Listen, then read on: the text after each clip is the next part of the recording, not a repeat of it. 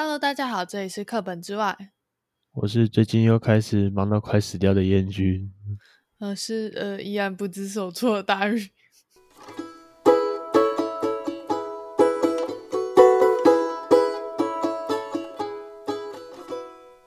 哈哈哈。好，今天的主题是，嗯、呃，关于刺青的想法，跟贪小便宜的心态，还有资料搜寻中毒症。呃，然后会先前情提要一下吧。上次我们讲到什么？那个男女朋友吵架，男女朋友吵架怎么办？对对，然后马上就发生一件类似的事情了。什么？有吗？有啊，我买错充电线的事情啊。哦，我觉得如果是正常人，应该会直接吵起来。大鱼每次从台北来到新竹的时候，就说、嗯、啊，新竹哪地方去啊？去聚餐好了。然后我自己买线的时候，有一点小小的吹毛求疵吧。然后那种太便宜的线我也不敢买，就想说至少找一下是有一点牌子又不要太贵的，所以就想要去小米找。然后小米的时候就有一条充电线，以前有一条我用的蛮开心的，一米的，然后红色的 Type C 转 Type A 的转接头。嗯嗯，只是我在用的时候就用一用，刚好前一支手机发生一些事情，把那些把那条线烧掉了。对，我好难过，嗯、我一条很好用的线就这样被烧掉了。其实不止烧掉一条，烧掉两条。嗯，然后后来就去买了一条传输线，然后买传输线的时候，大家就说哦，在这里，因为我找了很久。然后大家就说啊，没有啊，在这里呀、啊。然后他就说，哎、欸，就这个跟你之前那个很像，它一样是红色的线，他就拿给我了。然后就。嗯，嗯，为什么同个架子上，然后还有这么多条线在这边呢？旁边这条它也写 Type C 啊，那个，而且还有另外一个，而且它包装也不一样，但看起来就都是线。对，然后我还问燕君说，为什么这两条包装会不一样啊？不是我问你一样的线吗？是我问你的，我有问你啊，没有，是我问你的，我我有问你。我们有在讨论这件事情，哦、然后，就想说应该都一样吧。彦君就说应该都一样吧，可能是过度期换包装之类的。然后我本来想说要不要问服务员，结果就觉得啊，既然叶军都这样讲，我还是结账吧。嗯，然后就结账买了两条，回到家我还先拆了一条起来，然后拆那条我就说没有看起来一模一样，我想都没想就把它收到我的那个线材包里面，放到我的后背包里面。包包然后另外一条是带到房间接房间的充电器用的，然后拿到房间接上去要充电的那个瞬间，它是 micro USB，它不是 Type C。哦，对呀，该不会另外一条也是吧？哦，大宇就问我说可以退货吗？我都拆了，都拆了啦。而且重点是拆了两盒，到第二盒要充电才发现。对，我就觉得蛮白痴的。然后。我不知道会不会有人这时候就开始怪另外一半，说：“哎，为什么你没有帮我检查好？”我觉得如果要追究的话，两个人都有错吧，因为两个人都没看清楚啊，所以好像没什么、嗯。然后我那时候后来就是想了想，就换一个角度去想这件事情，那其实就是因为大鱼相信我说我找的会是对的，然后我也相信大鱼说我大鱼找的会是对的。然后就变成我们两个找的是错的，然后后来就边想边笑。没错，耶！这种事不用吵架，可以想一想，你会觉得蛮好笑的。然后再来，我突然，我刚才突然脑中蹦出一个东西，是很多男女朋友在吵架的时候，会有一个令人疑惑的点，是说，他就说怎么办？我最近都不知道跟我的男朋友或女朋友要聊什么天呢？你有听过这样的问题吗？我好像没有这个问题。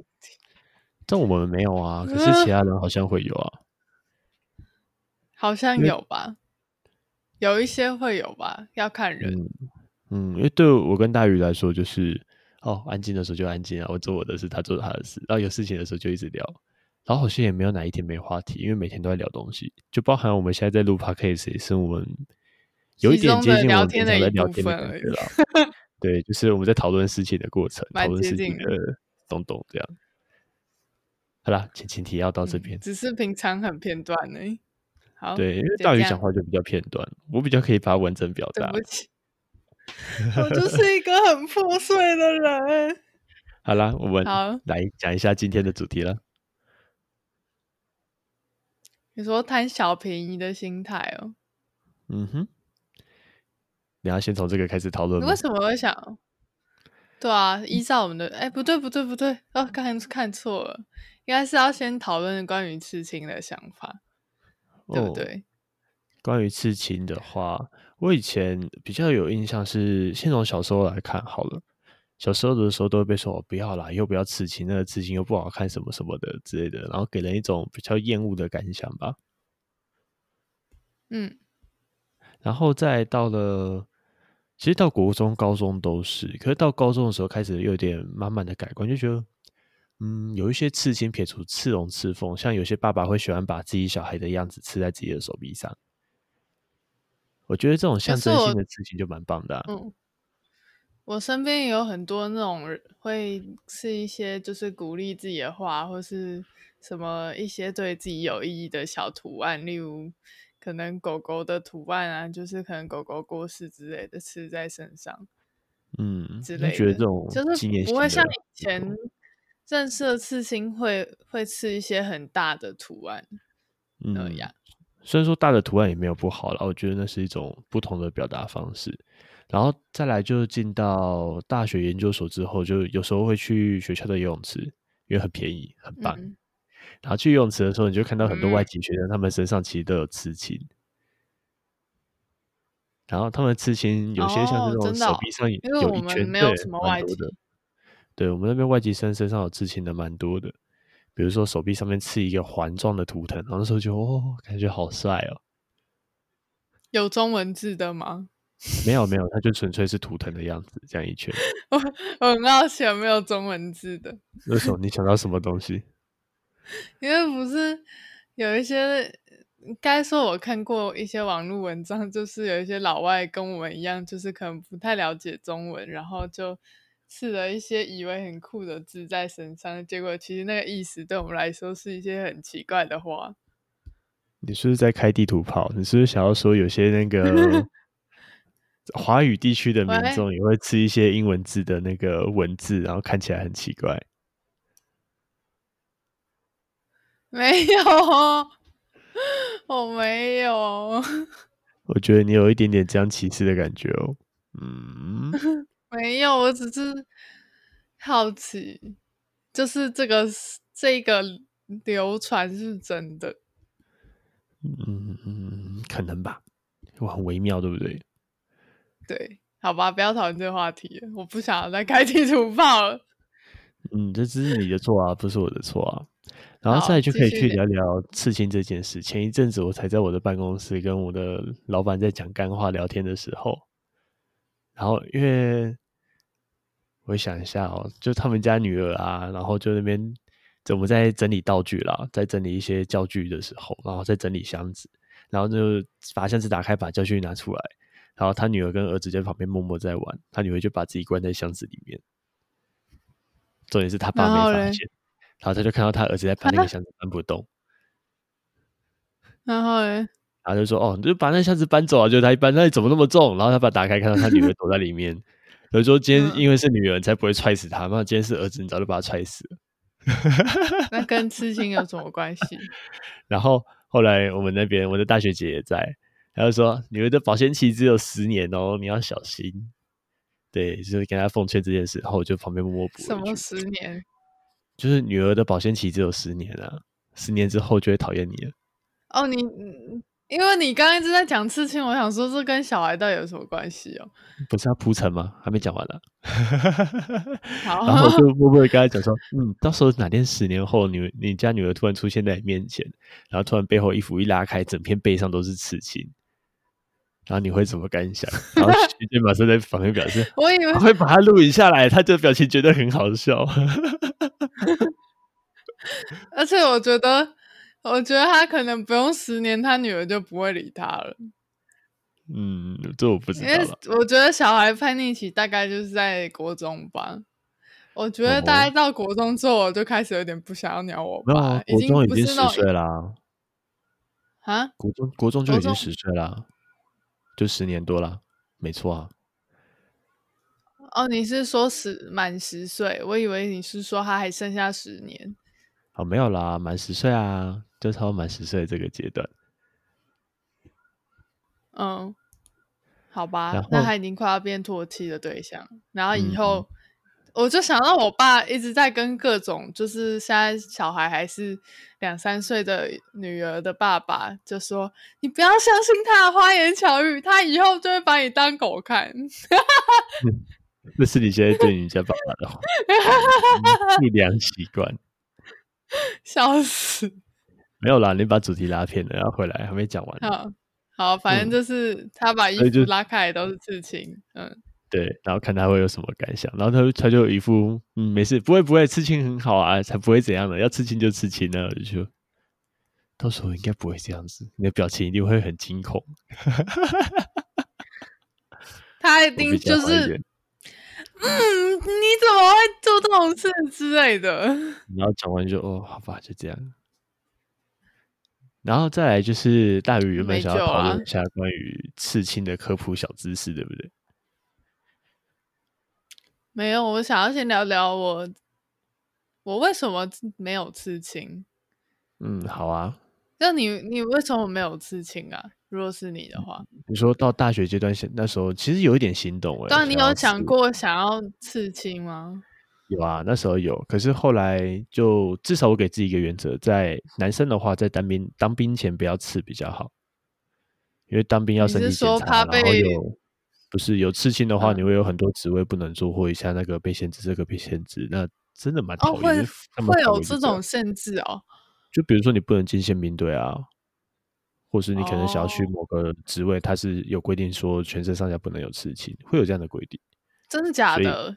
所以就会说，因为他们说可能仪态要正确吧，然后不能有任何明显。可是这样不就是一种明显的提示吗？是啊，然后这个东西就是存在啊。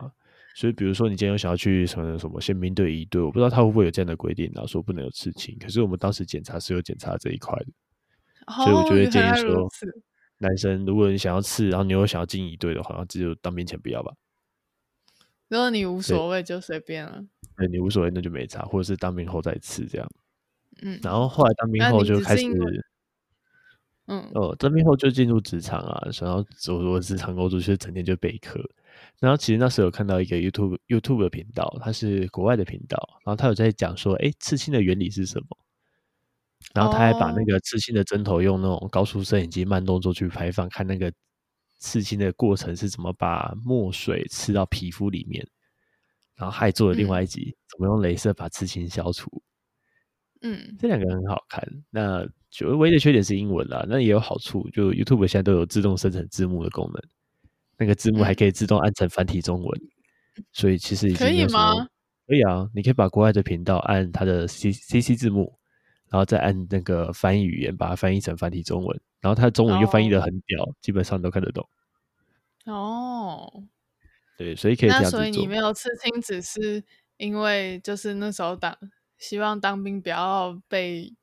有规划的分类到其他的组，对，然后后来不想吃，所以看完那东西就知道，不是怕痛，而是知道说，那个灯，那个那种墨水对身体之后总是会有一些后遗症。哦，那像我的话，我只是觉得，因为我是一个很容易有选择障碍，还有很容易后悔的人，而且我很讨厌一个图案看很久。因为我觉得我一定会看腻，不管是什么，所以我的被单啊跟用的东西全部都是素色。所以我觉得，那如果我吃了什么花纹的话，我一定会很后悔，我上面有花纹，所以我才没有刺青。那你可以用纹身贴纸。我不要，麻烦哦。小时候不是都会有那个纹身贴纸？有啊，我小时候超喜欢纹的。你看，你果然也是很喜欢吃。我只是觉得。没有，只是觉得可以贴图案在身上很酷，可是我不想让它永远在我身上，因为我、嗯、我觉得以后十年后我一定会觉得，哦，为什么要吃这个图案呢之类的。我我自我自己是这种人啊，所以我才没有吃。可是其实说真的，刺青在身上它也不会算是永久了，因为它会有一些问题，就是如果你今天刻的是那种纯粹黑色墨水有线条的，嗯。它时间久了之后，它会，对不对？会有点拉碴拉碴。嗯，可是它会晕开来，它会糊掉。哦。它原本线条边边的锐利感会越来越模糊。然后如果你今天刺的是彩色的那种刺青，可能几年之后呢，那颜色会褪色。嗯，这是后来另外一个让我觉得比较退步的原因，就觉得那个褪色跟那个变糊的感觉真的不好看。我没有研究这些，所以我没有很了解。因为原理上的话，嗯，原理上它就只是把呃色素打到皮肤里面啊，可是色素对你皮肤来说，它是一个外来物质，所以它会想尽办法的把它代谢掉。啊，只是因为这个外来物质，它颗粒比你细胞里面的细胞的大小还要大，它原本可以排排除掉，可是今天就因为这个颗粒太大，所以它排除不掉。所以就是有点像，如果他身体只有一公分大，但是那个色素有两公分那么大，卡在他的身体里嘛？对，概念上是这样子了，就是色块太大，它排不掉。哦，那可是这不就这样？就是小时候不是会有原子笔不小心擦到手，然后就有颜色再也消不掉，这就是自主刺青。哎，是就是自主刺青，所以很多皮肤科学生就跟我说，我那个手指被那个笔芯刺到手里面，它就黑黑一点，到现在都没有退。对，你在刺青，自己 自己吃出刺了，对啊，自己刺一个洞在手上的，有啦，那个要随着时间久一点啦，久一点也是会退掉。然后就是我们用的那种刺青用的颜料啊，简单来说，大多都是金属物质。嗯。哦，因为从我们从以前，我常常在解释自然的时候，我喜欢从比较古代的角度下去解释，因为你会发现那时候没有任何文明，它用的就是一个最自然的方法。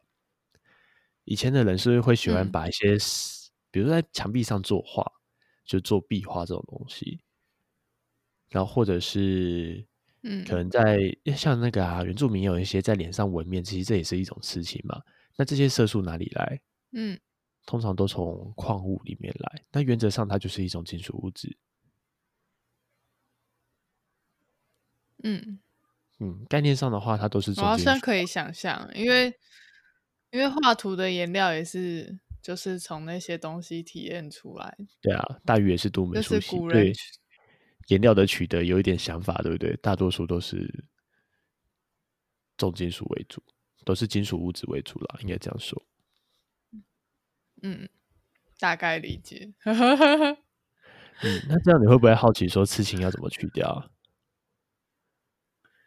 不是都是用打镭射吗？对啊，那镭射的原理是什么？我忘记了哦，我知道，就是瞄准你皮肤上黑黑的物质。然后呢？然后不知道哎、欸。因为我只有打过疫苗，没有打过 刺青，所以我只知道皮肤上皮肤上黑黑的东西会被就是打打到萎缩这样子，所以我不知道运作在那个运作在刺青上是什么原理。因为刺青它就刚才说说 那种黑色黑色，哎、欸，那种一块一块很大块的那个色素块嘛，就是皮肤代谢不掉。那你既然让皮肤可以自己代谢掉，嗯、那就是把它打碎啊。所以，镭射光其实就是在把那些色素块打碎碎的，oh. 然后让你皮肤自己去代谢掉。哦，所以其实没有那么复杂，就只是把它打那种细细碎碎的，然后像原本是我们把它比喻成那个家里盐巴，不是那种袋装的包装，有时候会结块吗？然后那个结块的东西，你今天细胞没办法处理，就把它打碎就好，打碎你的细胞就可以处理。我觉得也跟那个。玻璃窗要整片打破比较好清理一样啊？是这样吗？有这回事？有人家会这样打破玻璃窗玻璃吗？没有，我只是想象说你这个原理比喻成玻璃窗，感觉很像啊。有吗？为什么我没有听说有人这样处理玻璃窗？你是小时候很喜欢打破玻璃？那 砰砰砰，然后把每个玻璃都打破？没有。这太贵了，这个兴趣太贵，我没有一个富爸爸。嗯，感觉听起来就这样子啊。好，再来下一件事情喽。嗯，下一件事情是贪小便宜的心态。对，是主要最近在最近在很多学校的社团课，我会带一些学校的社团课，然后在这些学校的社团课里面，就常常有学生就说：“哦，老师有啊，那老师你也很有钱，那送我一个。”我觉得感觉有空杀小，什么东西？什么送你一个？就比如说，因为我们在那边有时候带是，我好像不太能讲课程，讲课程就很多人知道我们是谁。反正就是，例如说，你今天多带一颗，上课有多带一个东西，他就想要再多要一份回去。嗯。对对对，哎，这个也有。比如说，我们上次在做的模型，有些人就说：“哦，老师，你有今天很多个，那就多给我一个。”然后就觉得，为什么会有这种心态出现？我不太能理解。然后重点是他多要一个回去，其实他也没有干嘛，就就是放在那边摆烂而已。嗯嗯，我不知道这个心态是怎么出现的，然后我就觉得好恐怖哦！这到底是学校老师造成的，还是家里造成的？我以为你想要讨论贪小便宜是另外一种，哦、不过我们也可以先讨论一下这种。嗯嗯，贪小便宜，可是我以前好像不太这样哎，因为我觉得这样子其实在行为上已经有点过分。可是他们不自觉哦，他们觉得这很正常，这是我觉得最恐怖的。如果以以现在的我来想，我就会觉得用不到，我也不想要多带垃圾回家。嗯。哦，对，有些人是这样想，可是有些人就没有，我就什么都要，什么都要，我也要这个要一份，那个要一份。可是他实实质上又不会有什么作为。像我最近还有一个学生，是他抢着要做干部，可是他当上干部之后什么都不做，就叫他来做，他他说好好好，我来做，然后就做一下，就不知道跑去哪里了。他不是想要做事吧？他只是想要那个名头吧？还有那个嘉奖，这不就是贪小便宜吗？就是那个名声啊？嗯，这不就是贪小便宜吗？他想要不劳而获啊，应该吧？对啊，我猜测，对啊，我不是认真的觉得。嗯，蛮像的，包括你刚才说的那种，就是可能今天上课的教具是一人一份的，就说啊，那再多给我一份，这也是有一种不劳而获的感觉啊。我觉得有一种可能是，可能他真的就是学了长辈的一些行为吧。对啊，所以我就在想说，到底是这个小孩家里出了什么事，还是说有些老师会在学校会请饮料？其实蛮感动这些老师，蛮感谢这些老师的，因为要请饮料请到全班其实不容易。可是就是难免会有那一两，对，真的不少钱。因为难免就是有那一两个学生被请了，也是说啊，老师一定很有钱，再多多请我几杯。然后每次上课的时候都说要请饮料，我就觉得这个心态不是很正确。嗯，我觉得我自己本身没有这个心态，好难去体会他的想法。对啊，因为我自己也没有。那我觉得这应该是有受到别人影响吧。对，重点是我不知道这个影响的人是谁，很奇妙哦。我其实觉得应该就是生活中的学习哦，还是说是？因为我觉得很多事情本来就是。耳濡目染，有可能啊，有可能是家里啊，也有可能是他看过有谁这样做，他也觉得不错，就不知不觉模仿了吧。嗯。因为小孩不是很像一个海绵吗？算是啊，只是我觉得模仿这种行为很恐怖。模仿这种行为很恐怖哎，重点是，是他们，嗯，你说，可是他们本来就。没有那么容易判断是非对错吧？我可是你跟他讲说这件事是错，他不这么觉得，嗯，他改不了。你没办法直接跟他讲说你这样做不太对，为什么你要跟我要这些东西？他说啊，你就很有钱，就都给我啊。我觉得如果我们要讨论这个事情，必须我觉得要是在同一个家庭背景下的小孩，然后如果是有两个个案差距这么大的话。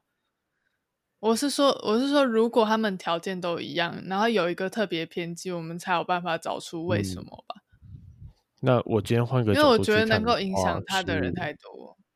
今天如果说我把它区分成家境比较优良的，跟家境比较普通的这两种家庭状况，都会有这样的小孩出现。嗯，嗯，可是我觉得家境普通跟家庭背景。就优良的人、嗯、一定都有这种贪小便宜的人啊，嗯、因为我自己之前在卖东西的时候，不管就是他是拿什么卡，看起来有没有钱，有一些人就是喜欢，就是哎、欸，你多给我一点东西啊，我，我就是想要再多便宜两百块啊，就是一一直都有这种人呢、啊，就是不管他有没有钱，或是就是怎样的，或是他的教育水平。嗯我觉得都有一些这样心态人，嗯，所以我觉得我自己的经验是很难归类。哦，但是如果要偏激一点呢？你说怎样偏激一点？偏激一点的话，哦，要站起来了。你要你要怎样站起来。你客家哦。不得不说，我有同样攻击客家。我只是觉得，我如果是如果是某些人，就是说你是客家人吗？我有有一点这么想，但是我不敢这么说。大鱼大鱼可以讲，因为大鱼是混血的。哦，我三个都有混，我三个都有混。他是外省人、外省外省闽南人跟客家人，我都混。他都有，所以他可以都讲。就真的有这种感觉啊！我就觉得这种感觉好讨厌。或许只是价值观不一样吧。我觉得是价值观不一样啊，他不一定是客家人啊。对，但但只是这 种。我觉得我遇过不是不是客家人的人都有去做过这种事情，懂吗？所以我觉得不是单指客家人，只是客家是一种形容而已，形容这种贪小便宜。其其实它就是一种歧视啦，你不能这样讲，这是一个歧视啊。好啦，好了，对不起，这件事跟广大的族群抱歉。那我们只是讨论针对就有种贪小便宜心态的这种事情而已。嗯，我想要讨论我小时候贪小便宜的心态。好啊，因为我那时候以为你是要讨论什么，呃，然后我就想到，就是小时候你会不会有一种。会一直想要买这样子，可能只有我吧。就是小时候，我们国小会有一个，就是那种卖一些什么文具啊、一些奇怪东西的摊贩，然后还有，可是，在国小里面呢，那是那个不是福利社，不是福利社，是那是一个学期一一两次的那种。对对对，然后还有还有另外一种是。没有卖书，就只是卖一些小玩具跟文具用品，然后还有、嗯、有时候会有，就是那种不知道是创世基金会还是什么基金会，会发一本就是小图鉴，有点像有狗的东西，嗯、就是翻一翻，然后里面会卖一些奇怪的东西，然后小孩其实看到那个会特别的兴奋，因为他们已经没有什么机会可以自己买东西吧。嗯，对吧？你有经历过对不对？有啊，可是我都没买。想走，我我那时候好像会买，然后我就想，哦、我现在就觉得很奇怪是，嗯，我之前在天龙国读书，其实天龙国的 就是小孩用的东西都比那个本子里面的好，为什么我会想要买那样的东西呢？又在开地图炮了。没有啊，就假设他的物质真的没有缺乏，然后他用的东西那么好，为什么他会买那一种？就是其实品质不是很好，然后东西用一用就会坏掉的东西。所以你的贪小便宜比较倾向于说，为什么他要不买一个好的东西，要买一个 CP 值这么低的东西吗？可能只是看它价位便宜就想买。对，但是那个价位可能便宜到很不合理，例如现在充电线可能假如一条二十块之类的，然后他一条卖五块，对，然后然后我们就觉得，哎，那一条买四条，哎，四条买等于一条啊之类的这种感觉，但其实那个东西用一次就会坏掉了的这种贪小便宜，就是连我现在长大，有些人会这样。嗯，然后是觉得很恐怖吗？我以为你是要讨论这一种。没有，讨论是刚刚那个。这个让我想到一个例子，哎，就那个苹果耳机啊。嗯嗯。你之前不是好像有？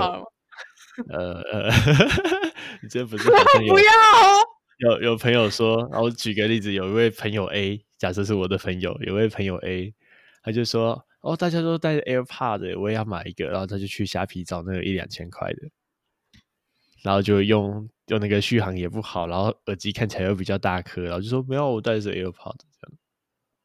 对啊，我我我我我以为你要讨论是这种，因为我很不理解是这一种人。嗯，这不就是之前那个好像在 YouTube 看到的那个东西啊？啊，看到什么？他说这个叫做什么什么贵族？什么什么贵族？对，他说这种叫做贫穷贵族吗？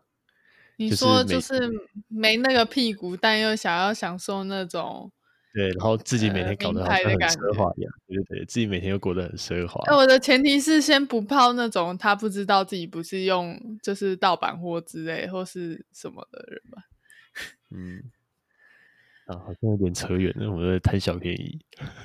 对啊，我以为你的贪小便宜是这样，越来越远了。嗯我就讲贪小便宜，就是刚刚说的那种，就是小朋友总是啊，不行，一份不够，要两份，然后拿了又没有，在干嘛的那种，我就觉得，嗯，哇，我在卖东西的时候很常遇到这种人啊。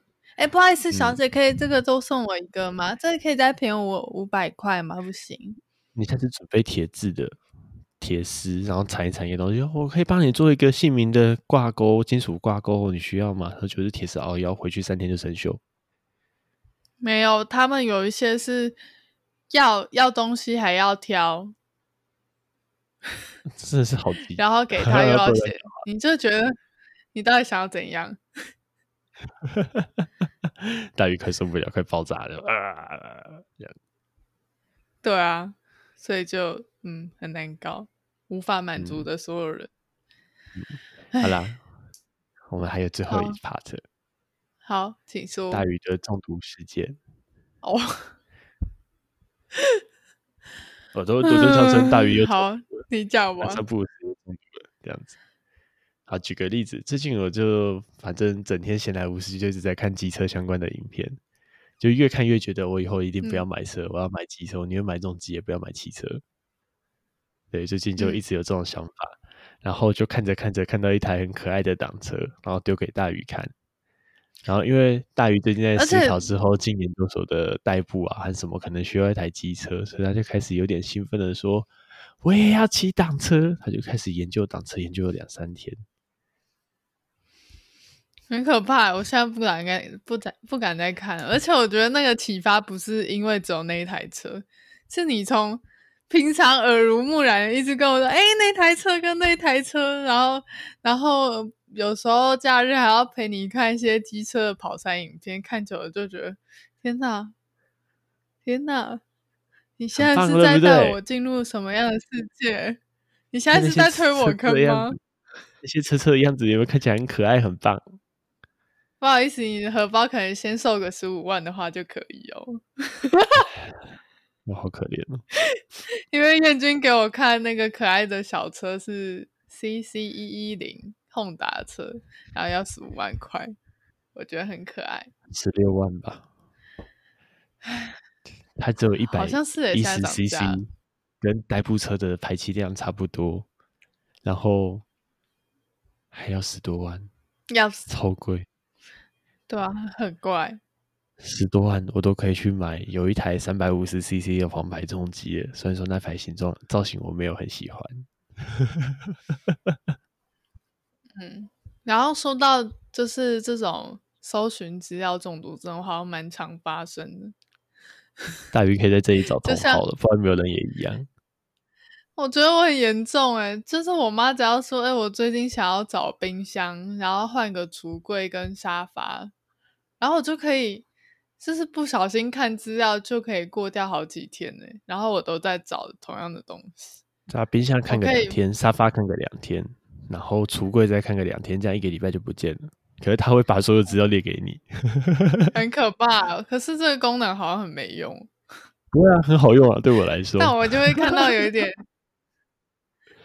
看。举个例子，像我们上次，上次就说：“哎，我想要买安全帽。”对，我就说我想要买安全帽，就你帮我找一下，然后就几乎不用做功课，然后就是说哦，就这三家，然后这里有一顶，那里有两顶，这里有一顶，我们直接去实体店面带一带吧。我就哦好，我就去带，然后带完就置顶好了，然后就直接结账，我都不用想，他也不会帮我挑到烂的东西，然后 CP 值都不错。我好可怜哦，我好可怜。还有最近最近的例子是我的手机坏掉嘛？那因为那天早上坏掉，然后因为我平常有很多的家长啊什么需要联络，就没有手机基本上很麻烦。我就想到那一只手机就是干脆送修修完当备用机，然后我就再买一只新的。所以当天下午就请大宇帮我收集各种资料，嗯，马上收集齐全，表格都列出来了呢。直接给结论，哪一只在哪买？对，好棒，真好，我都不用多想。有啦，我有想一下下啦，可是就嗯，他帮我节省很多这种搜寻资料、找资料的时间。哇，好可怜哦！所以这种功能很棒啊，很好用哦，对别人来说。对我自己来说一点都不好用。所以我就会笑说，大鱼现在变得超级像家庭，因为我太容易就是沉迷了。他现在就超级家庭，啊，我很容易沉迷一件事情，然后我就没有办法。他现在在家说一下他每天的日常：早上起来煮咖啡、看书，看完之后可能家里打扫一下，去买菜、煮饭，然后回家再查个资料，然后又晚上又煮饭，然后跟家庭主妇没两样。我的人生好没有竞争力哟。就自己说，你现在像不像家庭主妇？好可怕、哦！不要闹了。他整天跟我说他要当月薪娇妻，我都觉得我快养不起了。我上班上到快死掉，快养不起了。啊！我想到就是这种资料收集，嗯，好像只能当月经娇妻哦，或是你老板要给我一份工作哦，然后我就可以继续快乐的做我的快乐创作，当月薪娇妻。我只有感觉啦，我的钱包会先干掉。对，我的钱包会先干枯，好恐怖！钱包最快干的。耶！哦，我应该要想办法让我自己开始研究投资，让你的钱越滚越多，然后我就可以在家里躺下。可以啊，那请你好好投资。我不，可是我觉得我要开启这个。